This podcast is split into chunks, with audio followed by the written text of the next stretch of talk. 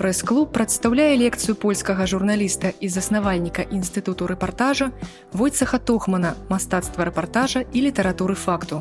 Вы пачуеце, што такое факт, чаму аўдыторыя стала нячулай, якімі мастацкімі сродкамі можна яе зачапіць і як пісаць пра трагедыю. Частка першая, што такое факт? Адказ нібы на паверхні, але не русский переклад Ирины Адельем по-русски э, книга называется «Как будто камень грызла». Был последний день того года, когда началась война, 1992. Мы везли гуманитарную помощь осажденному городу. К Боснии подъехали с юга. Пока не стемнело, успели разглядеть опустевшие деревеньки. Дома и храмы разрушены до основания. А что сделали с людьми? Мы ехали через Мостер – но города не видели. Словно лес. Мелькает вроде за темным окошком, но что там такое не разберешь. Страшно останавливаться. Страшно туда углубляться. Перед самым Сараево нас остановили сербские солдаты. Пьяные они то смеялись, то переходили на крик. И так всю ночь. На рассвете забрали часть груза и пропустили в город. Ударил мороз. В городе среди изрешеченных снарядами многоэтажек и частных домиков мы увидали людей – голодных и перепуганных. Мы тоже боялись. Вокруг не прекращалась стрельба. Нами занялся Драгон Эл, сын хорватки и боснийского серба, которые решили остаться в окруженном Сараево. Он оказался прекрасным гидом и помощником. Говорил, что когда все это закончится, он, если уцелеет, сбежит куда-нибудь за границу. Потому что здесь уже никакой жизни не будет. Где-то теперь наш Драгон. В больнице мы разговаривали с людьми, лишившимися рук, ног, глаз. Сильвия, фамилию мы не записали. Анестезиолог повторяла. Нужны антибиотики, перевязочный материал, кровати, костыли, протезы, инвалидные коляски и гробы. На улицах попадались также журналисты, репортеры, фотокорреспонденты, кинооператоры. Бывали здесь и писатели, и киношники. Ходили целыми группами или поодиночке, говорили на разных языках. Больше всего их понаехало сюда через год, в феврале 1994 года поглазеть на рынок Маркали, где взорвавшаяся мина в одно мгновение унесла десятки жизней. Телеграмм, репортажей, выставок, книг, альбомов, документальных и художественных фильмов о войне в Боснии тысячи и тысячи. Но когда она закончилась, или, как считают некоторые, была на время приостановлена, журналисты тут же зачехлили камеры и отправились на другие войны. Że... Я думаю, так как вы зауважили, най...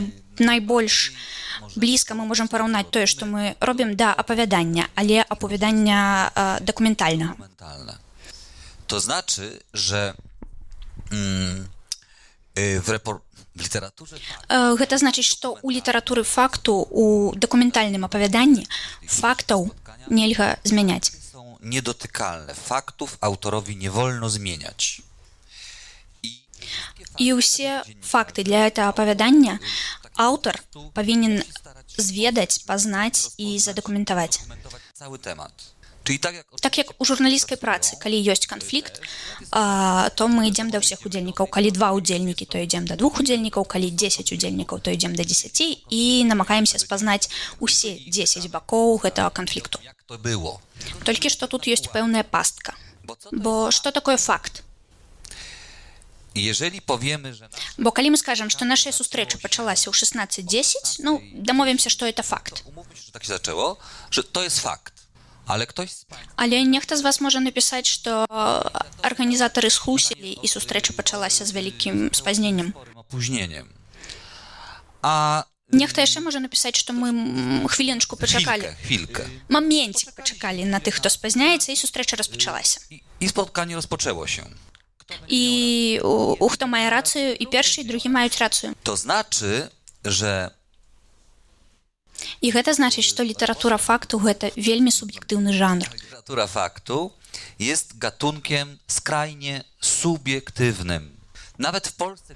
І нават у Польшы, дзе традыцыя літаратуры факту вельмі багатая, людзі часам гавораць, што гэта павінна быць аб'ектыўным. На сустрэчах людзі крычаць, вы павінны быць аб'ектыўным. na spotkaniach. І як я на маю думку нічога больш памылковага ну, нельга сказаць на эту тэму тое што я пішу гэта моя праўда маё бачанне э, мае эмоцыі i moją refleksją, moim wrażeniem. Oczywiście і гэта вельмі складана бо я павінен прытрымлівацца фактаў і я мушу все гэтыя факты пільнаваць у мяне няма такой магчымасці чтобы выбіраць гэтыя факты калі нейкі мне не падабаецца я не маю права яго адкінуць так як у журналісцкай працы я павінен э, датрымлівацца фактаў ale jak Państwo y, zauważyli, y, ja i moje koleżanki. Tak jak ja zauważył, tak jak ja буду говорить, я и мои коллеги, мы выкарыстоўваем инструментарий прыгожай літаратуры, ну, билетристики. Narzędzia, które stosują pisarze fikcji, czyli literatury, autorzy literatury tak zwanej pięknej. Tylko, że autorowi fikcji А, толькі што аўтар білетрыстыкі калі ему не падабаецца нейкі персанаж можа напрыклад пасадзіць яго турму альбо адправіць у космас альбо забіць nie zdarzyło. Albo może go zabić, albo wysłać w kosmos. нейкія невядомыя забойцы мо- могуць напрыклад прыйсці і хоп-хоп А я калі такога калі такога не было я не магу так зрабіць я павінен пратрымаць гэтага героя до конца сваёй прозы Частка другая. Чалавек зараз бачыць у навінах кроў і забойства, а пасля ідзе на кухню і есть свой сняданак. Чаму журналістыка развучылася кранаць? Wyobraźmy sobie, że уявім сабе што мы сядзім увечары у сябе дома і глядзім у тэлебачанне навіны i oglądamy dziennik wiadomości. давайте уявім сабе што мы э, хто не з'яўляецца той можа сабе не уяўляць што мы бацькі э, маленькіх дзетак I wyobraźmy sobie, że widzimy lamentującego і давайте уявім сабе што на экране мы бачым мужчыну э, залітага крывёю э, з які крычыце на руках у якога маленькае дзіця э, мы не ведаем ці жывое тае дзіця ці не але выглядае на тое што хутчэй не mm, dzieckiem, które właściwie nie wiemy, czy żyje, wygląda na to, że nie żyje. Cały obrazek trwa 6 sekund czy 7. On lamentuje. альбо давайте уявім сабе жанчыну якая крычыць у падобнай сітуацыі Myślę, że большая з нас здольная адразу пасля э, пасля таго што мы ўбачылі э, пайсці на кухню бо акурат цяпер час на вячэру прыгатаваць эту вячэру прынесці эту вячэру у той самы пакой і з'есці разам са сваёй сям'ёй бо мы ўжо не памятаем пра гэтага мужчыну ці пра этую жанчыну якіх мы бачылі момантам. Гэта канешне экстрэмальны прыклад але я спадзяюся што вы са мной пагадзіцеся і рышард капусцінскі ў адной са сваіх кніжак спытаў чаму так. I dał taką odpowiedź, z którą ja się zgadzam. Рышард Капусцінскі зрабіў такую выснову, з якой я пагаджуся. У яго быў э, іншы прыклад, а гэты прыклад мой, але высновы падобныя. Гэты чалавек на экране у яго няма ні мінулага, ні будучыні. Мы ведалі яго, былі знаёмыя з ім 7 секунд. Ён для нас ніхто, ён не існуе. Nie można. Немагчыма ўвайсці ў які коледжы э, пазнаваў э, кагнітыўны альбо эмацыйны кантакт з чалавекам, якога мы бачым на экране тэлевізара такі кароткі час. Ці пераймае нас смерць ягонага дзіця не не пераймае.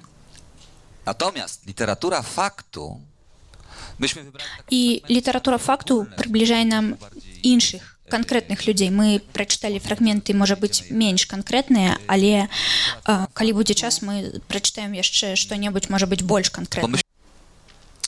przybliża nam innych ludzi, konkretnych ludzi. Бо гэта быў толькі пачатак кніжкі, далей пачынаюцца сустрэчы з іншымі з канкрэтнымі людзьмі. І мы паказваем гэтых канкрэтных людзей ва ўсіх іх кантэксце. Uh, і напрыклад uh, гэтага бацьку з гэтым дзіцёнкам няясна жывым ці нежывым мы намагаемся высветліць uh, хто ён што з ім сталася. І мы гаворым што гэта адбылося напрыклад а чацвёртай а 16 гадзіне дня. І апісваем але мы апісваем ягоны дзень самай раніцы з таго моманту калі ён расплюшчыў вочы Jak y, як ён памыўся з'еў сняданак. адвёў аднаго дзіцёнка ў школу адвёў другого пайшоў з жонкай у магазин і гэтак далей. W nas у нас у чытачоў э, закранаюцца тыя самыя струны э, як у таго ну нібы мы гэты чалавек э, гэты бацька мы паказваем таксама яго ранейшае жыццё кім ён быў ці ён быў настаўнікам ці ён быў э, jakiekolwiek profesje, no. быў лекарам доктарам э, краўцом шаўцом кожны з нас ведае якога-нибудь лектара э, лекара альбо сам ёсць лекарам альбо лектара альбо сам з'яўляецца лектарам гэта закранае тыя струны які кожны з нас мае ў сабе. Я перапрашаю за такую можа быць э, танную метафору і літаратура факту которая галоўным чынам гаворыць пра чалавечае няшчасце і чалавечую бяду насамрэч паказвае нам што па ўсім свеце па ўсім свеце людзі аднолькавыя że ludzie choć są różni, to na całym świecie w gruncie rzeczy jesteśmy tacy sami. Niezależnie od y, kultury, y, niezależnie od koloru skóry. Od... Незалежна ад культуры, веравызнання, сацыяльнага статусу, людзі пакутаюць э, амаль аднолькава, калі не сказаць, што аднолькава. Cierpią podobnie, jeśli nie tak samo. Matka, y, która y, traci y, Напрыклад, маці, якая страціла дзіця дзе-небудзь у багатай Геррманіі, напрыклад, ну, нейкае страшнае забойства пакутуе гэтаксама, нягледзячы на ўсе тыя розніцы ў іх статусах, якія ёсць. chociaż jej o, y, pochodzą z tak odmiennych światów i ekonomicznych, i, ka- i kulturowych, i wszystkich. To, co powinno się udać dobremu, dobremu І тое, што павінна атрымацца ў літаратуры факту, тое, у, у чым галоўная мэта гэта збліжэнне людзей. pewne zbliżenie ludzi. Chcę powiedzieć, że literatura faktu zbliża ludzi. Wojna na Ukrainie w Polsce, myślę, na przeciętnych Polakach nie robi już, już, bo na początku robiła, żadnego wrażenia. Te wiadomości nie robią wrażenia. Jeśli dla nas coś robi jeszcze wrażenie, to to, czy bezpieczne są nasze tyłki. І так вайна на ўкраіне ўжо на гэты момант не робіць на палякаў ніякае ўражання рабіла раней, але цяпер не. Тое, што хвалюе палякаў цяпер гэта ці ці ну, назовем это тылы нашыя у, у небес задніцы. Bo tego już jest za dużo. Te, to już jest codziennie, myśmy już widzieli te wszystkie obrazy, które Państwo też... Гэтага ўжо зашмат, мы ўжо знячуленыя да, да чужой бяды. My już jesteśmy znieczuleni. Ходзяць нейкія людзі, плачуць, лямантуюць. Natomiast jak pojedzie reporter, Але калі які-небудзь рэпарцёр э, паедзе туды і пакажа нам гэтых людзей даўжэй, чым 5 секунд, пакажа нам іх у кантэксце, яны стануць для нас чымсьці большым, чым проста э, карцінкі, якія мільгацяць на нашым экране. a nie migającymi obrazkami. Частка трэцяя. Як гаварыць з ахвярай і катам? Вы прыехалі ў Руанду ці Босню ці на ўсход Украіны, знайшлі тых, каго катавалі і хто катаваў, але што далей? Як і пра што пытаць? Motor Рухавік нашай працы гэта два слова. nie wiem. Я не ведаю. Są dwa słowa. W odróżnieniu od publicystów, У адрозненне як публіцыст ад публіцыстаў, якія тлумачаць людзям у прэсе альбо ў тэлебачанні, што адбылося, як адбылося, мы не ведаем. co się stało i jak oni to rozumieją. My nie. Аўтар нон-фікшн не павінен рабіць сябе разумнікам. Yy, mądrzyć. І другая рэч, якую ён павінен рабіць, ён не павінен нічого, нічого гідзіцца. Nie powinien, co czego nie powinien robić, to jest nie powinien się niczym gorszyć. А, або нават калі нешта з'яўляецца для яго цяжкім, ён не павінен паказаць гэта свайму суразмоўцу. Я рабіў кніжку пра генацыд у Руандзе і там я размаўляў э, з тымі, хто займаўся этнічным гвалтаваннем. Яны цяпер у турмах і каб дабрацца да іх гэта вельмі доўгі і бюракратычны шлях. Я не мог адразу ж паказаць гэтаму чалавеку, як я да яго стаўлюся. Я не мог зайсці да яго і адразу глядзець на яго э, з гары ўніз, нібы я маральны, а ён адразу э, не, не, ну, не маральны чалавек. Як вы можете здагадацца, я б нічога ад яго не дабіўся. Mu przyjdę i Бо калі я прыйду і звярнуся да яго ты злачынца і ты гвалтаўнік, я не даб'юся нічога. Таму я павінен ісці да гэтага адказу э, нейкімі кругамі. Гэта мой стыль працы. Наагул я мала пытаю. Py... mówię, І у тым ліку ахвяраў гвалту альбо тых, хто ацалеў пасля генацыду. Мне нельга э, рэтраўматызаваць ахвяраў, а калі існуе такая небяспека, я павінен э, як магу змягчыць гэтую небяспеку. istnieje takie niebezpieczeństwo, to muszę je zniwelować y, do, do minimum. Але і адных і другіх я ніколі не пытаю, я хутчэй прашу. Czy możesz mi Ці мог бы ты магла ты э, распавесці мне пра той час і пра сябе ў тым часе. w czasie Столькі, колькі ты можаш і столькі, колькі ты захочаш. Што я з гэтага маю? Он альбо яна пачынаюць адчуваць сябе гаспадаром гэтай сітуацыі, пачынаюць адчуваць бяспеку. Нельга спяшаць Нам нігdy спешыць. так я ведаю тую спецыфіку журналісты павінныя спяшацца але але ў нас ёсць такі момант што мы мы гэта рабіць не павінны powinniśmy tego unikać. у залежнасці ад таго ці я размаўляю з ахвярай ці са злачынцам каб ужо застацца каля гэтага прыкладу ахвяры я ніколі не пытаю пра дэталі якія б маглі раніць яе. я не пытаю колькі іх было не пытаю пра яго імя прозвішча часта яны былі знаёмыя я магу спытаць ці гэта было раніцай ці ўвечары Oczywiście wcześniej one wiedziały, y, to było wszystko aranżowane. y, y, вядома што ўсё было агаворана я ведалі што я, яны ведалі што я аўтар нон-фікшн што мы будзем э, размаўляць пра гэта што імёны не будуць названыя але трэба было даць такое пачуццё бяспекі To było, to było uprzedze- o- uprzedzone, no bo, bo takiej osobie trzeba dać jakieś bezpieczeństwo także z góry. Natomiast jeśli chodzi o sprawcę, no, калі мы гаворым пра злачынцу сістэма такая самая я пытаю ці мог бы ён распавесці пра сябе ў тым часе і ён пачынае нешта там выдумляць w czasie, no i on zaczyna coś tam bredzić. і я яго слухаю Мая галава пухне ён распавядае страшныя рэчы са злачынцам нашмат цяжэй размаўляць чым з ахвярай I w którymś momencie dochodzę do wniosku, і ў пэўны момант я адчуваю што калі б раптам гэтая размова скончылася проста тут у мяне ёсць пра што напісаць o czym napisać.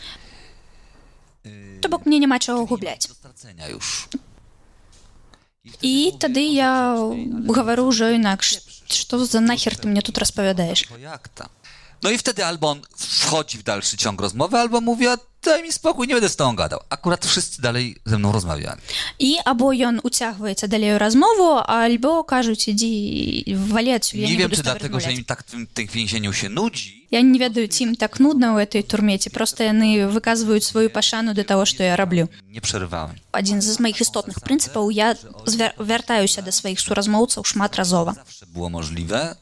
Do swoich rozmówców wracam wielokrotnie. І калі гэта магчыма не размаўляю даўжэй чым паўтары дзве гадзіны гэта вельмі інтэнсіўныя размовы нават калі э, гучыць вельмі мала словаў мы размаўляем пра вельмі цяжкія сітуацыі trudnych sprawach. і у пэўны момант і з аднаго і з іншага боку гэтая рэцэпцыя гэтае ўспрыманне пачынае абмяжоўвацца Więc staram się wracać do moich rozmówców po, po trzech dniach, po tygodniu, po, po miesiącu. Im więcej razy, tym lepiej. I jak ktoś mnie widzi dziesiąty raz, to ja już jestem dla niego kim innym niż y, byłem przy pierwszym razie. Таму я стараюся вяртацца да сваіх размоўцаў праз тры дні праз тыдзень праз месяц і калі нехта бачыць мяне ўжо дзясяты раз я для яго абсалютна іншы чалавек чым кім, кім я быў калі мы I бачыліся wtedy, упершыню I wtedy już wyciągam ten notes i notuję. Bo to jest wtedy- łatwiej. Wtedy wieczór mam wolny, mogę się napić wina.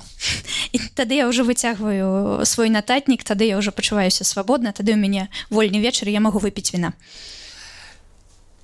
Ale rozmowa, która jest, no jest bardzo але размова гэты а, адзін з этапаў дакументацыі гэта вельмі складаная рэч Ale jest to trudna sprawa. To jest tylko jeden, y, jeden z, z, z etapów dokumentacji. Я павінен быць э, выключна добра падрыхтаваны да гэтай размовы. Э, часам з часовых прычын з прычыны недахопу часу гэта немагчыма, але калі я ведаю, што што мой расповед будзе э, паўстане створыцца праз паўгады, я ўсё адно мушу быць падрыхтаваны. І напрыклад, калі гэта здарылася ў краіне, дзе я не была альбо пра якую я мала ведаю. To staram się coś wydrukować z internetu. Тады я намагаюся што-небудзь хутка раздрукаваць з інтэрнэта альбо сабраць нейкія кніжкі альбо папрасіць дапамогі ў некага са знаёмых каб нехта для мяне сабраў гэтыя кніжкі і скінуць сабе ў электронную кніжку kiedy ja się... час падрыхтоўкі і збораў Ale mm, jeżeli jest czas, але калі ў мяне ёсць час то я уdzieляю падрыхтоўцы больш сваёй увагі я павінен ведаць гісторыю гэтага гэтай краіны прынамсі за 150 гадоў ведаць хто ля ўлады колькі людзі зарабляюць з чаго жывуць ludzie tam zarabiają i z czego żyją. Y, rozmówcy, jestem o tym przekonany, і суразмоўцы вельмі вельмі гэта цэняць калі асабліва калі чалавек прыехаў з іншай краіны калі ён уваходзіць не проста так а але ведае пра іх чым яны жывуць і што яны могуць купіць на свой заробак co wy możecie kupić za swoją pensję. Частка чацвёртая і апошняя дакументацыя трагедыі. Вы пачуеце некалькі вельмі моцных фрагментаў з кнігі Тухмана ты нібыта камень грызла. Пра генацыд мусульманаў падчас баснійскай вайны 92 -го года. Прежде чем все это произошло, 1992 Ясно закончила юридический факультет. Вышла замуж за Хасана. Его звали так же, как и мужа Мубины, той, что рвала нарциссы. Родила сына в 1987 Отпраздновала 30-летие. Родила дочь в 1991 Хасан, экономист по образованию, слыл человеком удачливым. Хорошая зарплата, красивый дом. Его жене не пришлось работать, так лучше для детей, считали супруги. Малыши постоянно нуждаются в матери. Ясно забеспокоилась за год, может, за полгода до войны – на улицах Мостера сербские резервисты стреляли в воздух, цеплялись к прохожим, оскорбляли женщин. Дом семьи Плоскич, собственность свекрови Ясны, стоял на Шиховине. Этот район Мостера был населен главным образом сербами, приехавшими из близлежащего Навесины. Мусульманин Хасан тоже оттуда. Весной соседи-сербы постучали к Ясне и попросили одолжить дорожные сумки. Они бежали в Невесины после того, как в казармах на северной окраине города взорвалась цистерна с топливом. Это было 4 апреля. Страх, хаос, паника. Начало войны. Ясно дала соседям чемоданы. Никогда им не прощу, говорит она сегодня. Ведь могли же предупредить. Ясно, не езди в Навесины. Ничем хорошим это не кончится. Город занимали сербские войска. Хасан, Ясно, маленький Амар и маленькая Айла, брат Хасана, его жена и трое их детей, все сели в машину и поехали к тетке, что жила неподалеку. А там мусульманки и хорватки как раз готовились к отъезду – они хотели вывести детей за границу, в хорватские лагеря для беженцев. Мужчин, способных держать в руках оружие, из страны не выпускали.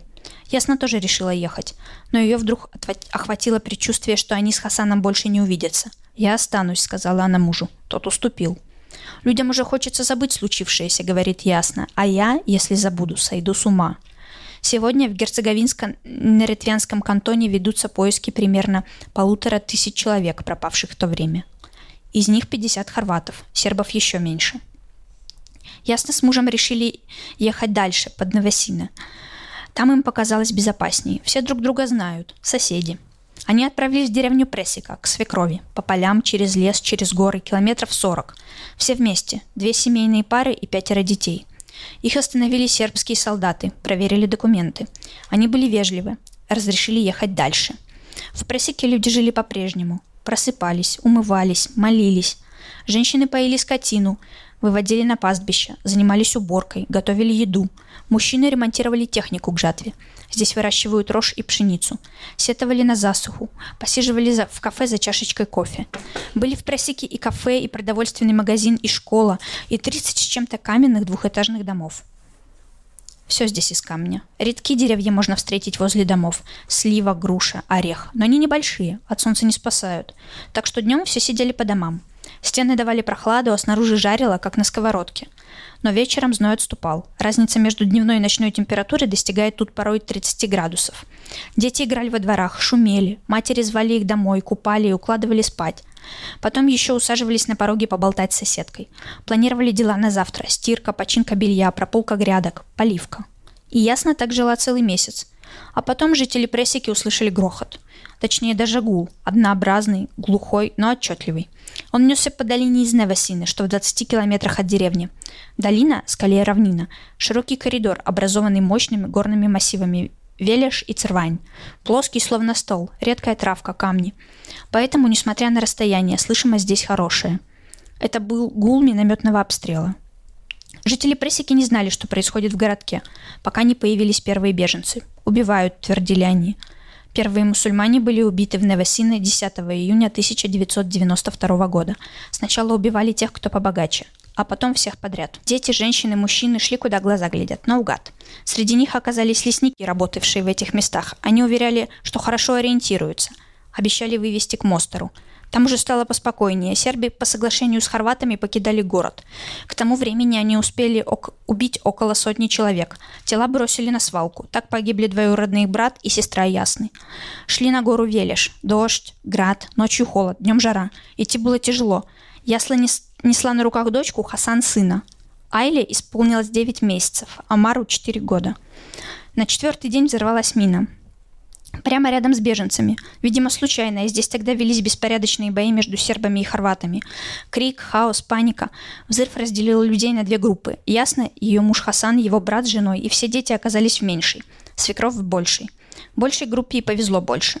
А лесники, знакомые со здешними лесами, куда-то подевались. Они шли. Ясно, ее муж, их дети, брат мужа, его жена, их дети. Четыре дня несколько десятков человек кружили по лесу, словно звери в клетке. Их мучили жажда, голод. Семеро сербских солдат, вооруженных до зубов, подошли сзади. Было 26 июня. Женщины прижали к себе детей. Мужчины побросали в кусты пистолеты. Солдаты не ругались, не оскорбляли их. «Не бойтесь», — твердили они. И велели идти на полонину Велиш. Там были деревни, на тот момент уже чисто сербские. Деревенская школа. Во дворе сербы умело организовали селекцию мусульман. Женщины детей на одну сторону дороги, мужчин на другую. Сербки крич- кричали, стараясь вложить в голос побольше презрения. «Бляди, мать вашу яви!» Мусульманки опустили головы, а ясно все глядела на ту сторону дороги. Она видела, как куда-то уводят Хасана. Вернулся он через час. Посмотрел на жену и покачал головой. «Ничем, мол, хорошим это не кончится. Что нам с этими мужиками делать?» – спросил один из сербов. «Подождем коменданта», – ответил другой. Ясно полагает, что он имел в виду Здравко Кандича. Тот приехал несколько часов спустя, около пяти вечера. Ясно услыхала его приказ – на грузовики и в Брезу. Тогда она не знала, что такое Бреза. Сегодня знает. Мы в лесу. Здесь много пещер зияющих в земле отверстий, в том числе Гаева яма, место, указанное свидетелем. Он с нами не поехал. Свидетели вообще очень осторожны. С этим человеком разговаривали Саня Мулич и Ясно. Он сказал, ищите в Гаевой яме. В Гаевой яме, а точнее над ней, рабочие срезают кусты. Затем, пару раз взмахнув лопатой, открывают огромную пещеру. Не видно, насколько там глубоко. Впрочем, никто особенно и не вглядывается. Все попрятались чуть поодаль, под деревом, в тени. Там доктор Эва Клановский надевает белый пластиковый комбинезон и обвязывает вокруг пояса буксирный трос. Нет спелеологов, обойдемся без них. К этому тросу мы прикрепляем еще несколько, и один конец связки перебрасываем через ствол ближайшего толстого дерева. Эва натягивает резиновые перчатки, берет фонарик, отправляется в пещеру. Пещера неправильной формы. Дна не видно, и Эвы тоже. Но она то и дело дергает трос, просит немного отпустить. Видимо, хочет спуститься пониже. Ее нет пять минут, десять, двадцать. Пусто. Эва, наконец, высовывает голову из-под земли и смахивает с волос червяков. Как это нервничает ясно, как это пусто. Она так надеялась, вдруг именно сегодня обнаружатся, наконец, красные галошки. Наступила ночь. Женщинам и детям велели сесть в автобусы, которые еще недавно возили в лес дровосеков. Колонна тронулась, высадили людей на окраине Новосины, загнали в подвал городской котельной, заперли. Женщины уложили детей на бетон. Те плакали. Ни еды, ни воды, ни туалета. Духота. Всего одно маленькое зарешоченное окошко. Когда рассвело, это окошко в подвал... в это окошко в подвал заглянул сербский мальчик. Лет семи-восьми. Ясно попросила принести детям попить. Мальчик исчез. Ясно надеялась, что он вернется. Так и вышло. Ёбаный Али. Ребенок открыл бутылку и вылил воду на глазах у изнывавших от жажды людей. Мусульманин Алия Избет... Изетбекович был тогда президентом Боснии. Что ж он вас не напоит? Ясно попросила сына пописать в какую-нибудь крышечку. Она так жадно пила, словно это был сок, рассказывает ясно про дочку. Второй день, третий. В туалете необходимость отпала, детям просто было нечем писать. На четвертую ночь, часов в одиннадцать, кто-то начал с бранью ломиться в подвал. Несколько человек. За неимением ключей дверь высадили. Их оказалось пятеро, у двоих лица закрыты чулком. Ясно держала Айлу на руках, и Амал стоял рядом с мамой. Темноте мужчины фонариками ощупывали лица женщин. Одну красивую девушку спас ее семидневный сынок. «Это только что родила», — сказали мужчины. «От нее толку не будет». Женщины поняли, что их ждет, подняли крик. Отобрали сперва трех — Фаделю и двух красавиц-сестер. Потом еще Мерсаду, мать двоих детей, и Ясну. Ясно вырывалась, ее схватили за волосы, стали бить. «Не пойдешь?» — они вынули ножи. «Тогда мы у тебя на глазах твоего ребенка зарежем». И ясно пошла. Дети, пропавшие в Невесины в июне 1992 года. Шипкович, 7 дней от роду, безымянный. Асим Шипкович, 17 лет. Хуса Шипкович, 3 года. Хуса Аличич, 8 лет. Меха Аличич, 17 лет. Мирима Аличич, 5 лет. Назика Аличич, 11 лет. Саудин Аличич, 5 лет. Салих Алибашич, 16 лет. Айла Махинич, 1 год. Ибрахим Махинич, 12 лет. Лейла Махинич, 7 лет. Амера Махинич, 10 лет. Амина Америка, 1 год. Аган Плоскич – 1 год. Амра Плоскич – 5 лет. Эмин Плоскич – 1 год. Самара Плоскич – 4 года. Айла Плоскич – 9 месяцев. Теперь ей исполнилось бы 10 лет. Ясно всегда знает, сколько лет было бы сейчас ее детям. Дочкиных снимков у нее нет, не успели сфотографировать. Амар Плоскич, 4 года, в красных галошках. Сегодня ему бы исполнилось 13. На фотографии он сидит на велосипеде. Ясно, единственная мать, пережившая ту котельную. Другим женщинам повезло больше. Они погибли вместе со своими детьми. Мы ни о чем не спрашиваем Ясну. Сколько дети весили при рождении? Как долго она кормила их грудью? Росли ли они умными, веселыми, послушными? Какого размера были красные галошки? Пасля гэтага фрагменту заўсёды цяжка размаўляць далей. Więc może Таму мы хацелі б сказаць, які ў гэтым сэнс у пісанні пра гэта. już o jednym aspekcie tej sprawy mówimy. Цяпер ясна блізкая чытачам. Гэта блізка ім асоба. Jasna jest bliską osobą. Ясна ўжо не гэтай пяцісекундная карцінка на экране. Dlaczego autorzy i- i chciałem powiedzieć, że takiej historii jeszcze nie znam z Ukrainy. Ja nie mówię, Я яшчэ не чытаў такіх гісторый з Украіны. Я не кажу, што іх няма, але я кажу, што вельмі важна, каб яны з'яўляліся. dlatego takie historie są potrzebne, żeby ludziom pokazać, co się tam dzieje. Чаму аўтары нон-фікшн павінны дакументаваць чалавечыя пакуты? Чаму мы павінны распавядаць пра чалавечую крыўду? Ці гэта ці ёсць што-небудзь важнейшае, чым распавядаць свету пра генацыд у Руандзе 1994 год цэнтральная Афрыка, штосьці важнейшае, чым генацыд у срэбарніцы 1995 год. Я пісаў пра гэта. Поўдзень Еўропы вайна ў былой Югаславіі, штосьці важнейшае, чым трагедыя мільёнаў сырыйцаў, якія цяпер вандруюць у сваіх намётах па халоднай пустыні. Іх драма працягваецца ад сакавіка 2011 года. У серыі ўсё яшчэ гінуць людзі. Ці мы можам пра гэта не пісаць? Я напісаў некалькі кніг, і я не думаю, што вы чыталі іх. Першае гэта ты быццам камень грызла, тое, з якой мы акурат чыталі ў рускім перакладзе. Кніжка датычыць падзей э, У Герцегавіне. Э, Распавядае пра эксгумацыі масавых захараненняў і масавай ідэнтыфікацыі людскіх астанкаў пасля вайны. Калі распадалася Югаславія, гэта 1992-1995. У гэтай кніжкі я распавядаю пра жанчын, якія суправаджалі судовага антраполага падчас адкрыцця вялікіх масавых захараненняў. Пра жанчын, якія глядзяць на складзеныя чалавечыя парэшткі і якія толькі спадзяюцца, што сярод гэтых касцей яны знойдуць свайго бацьку, брата, мужа або сына. Падчас той ваны забівалі ў асноўным мужчын.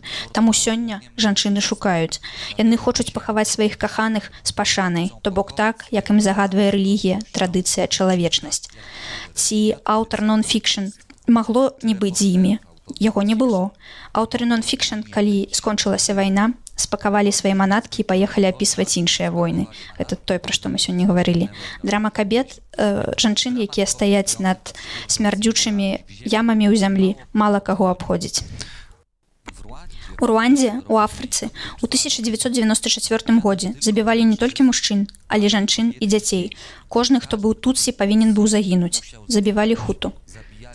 Э, самай частай прыладай забойства было, было мачэты. Незадоўга да генацыду улады замовілі ў Кітаі 580 тысяч кілаграмаў новых блішчастых мачэтаў. Замест таго, каб упраўляць зямлю, яны э, прыдаліся да забойства. Натуральна, мы не можам сказаць, што ўсе хуту забівалі. Гэта была б неправда, але мы можам сказаць, што ўсе тутсі павінны былі загінуць і што забойствы адбываліся ў імя ўсіх хуту. Амаль мільён людзей было забіта на працягу 100 дзён паміж красавіком і ліпенем 1994 года. Я напісаў кніжку э, пасля таго пра то э, пра тое, як у гэтым маёй гэтай маленькай дзяржаве, якая з'яўляецца толькі кропкай на мапе Афрыкі, жывуць ад, адзін побач з другім тыя, хто выжыў каты і светкі Палеткі як яны дакранаюцца адно да аднаго ў аўтобусах. Там страшна і цесна. Што мы можам сказаць пра генацыд? Ці мы можам яго не памятаць? Натуральна што можам. Ніхто не мае абавязку памяці. Ніхто не мае абавязку чытаць пра той ці іншы генацыд. Ніхто не мае права прымушаць нас чытаць што колечы. Вольны чалавек мае выбар. Чытаць гэта чытаць тое чытаць тое што ён захоча. Я акурат лічу што ў нас ёсць абавязак ведаць хто быў катам хто быў ахвярай хто быў сведкам. Мы павінны ведаць каб зразумець зразумець якім чынам ён мог не адбыцца якім чынам ён мог адбыцца як гэта было магчыма ведаць каб пазбегнуць падобных драм у будучым але таксама каб просто памятаць памятаць ахвяр w przyszłości, ale każdy, ale także, żeby po prostu pamiętać, pamiętać ofiary. Прэс-лекторыум гэта сусветны вопыт у журналістыцы. Слухайце нас капрасці. Да сустрэчы.